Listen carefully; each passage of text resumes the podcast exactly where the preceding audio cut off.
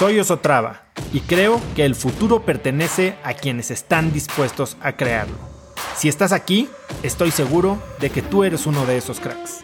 Una persona que toma acciones de impacto todos los días, que aprende y prueba cosas nuevas, que ataca sus miedos y sobre todo que vive la vida en sus propios términos.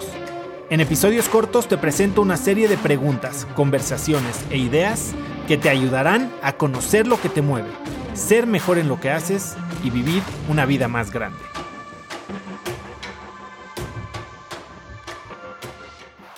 Les voy a dar las 10 claves para construir riqueza.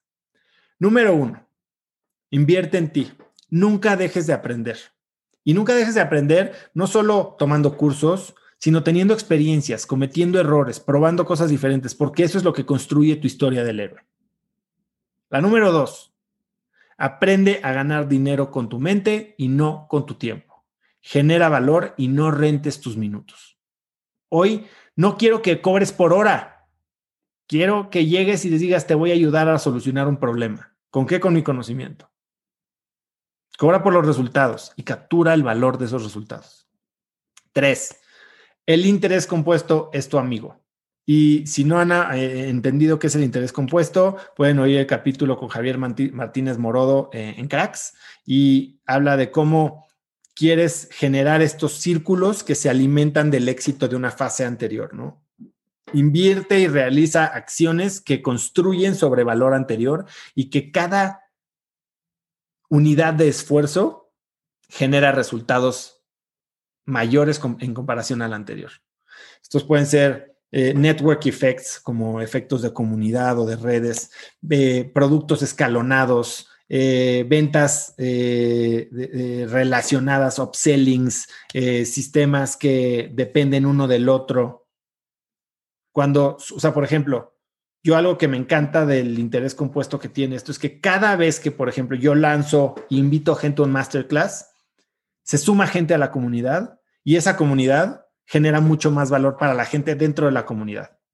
Y eso al final del día me ayuda a capturar parte de ese valor a mí. Son estos network effects. Cuatro.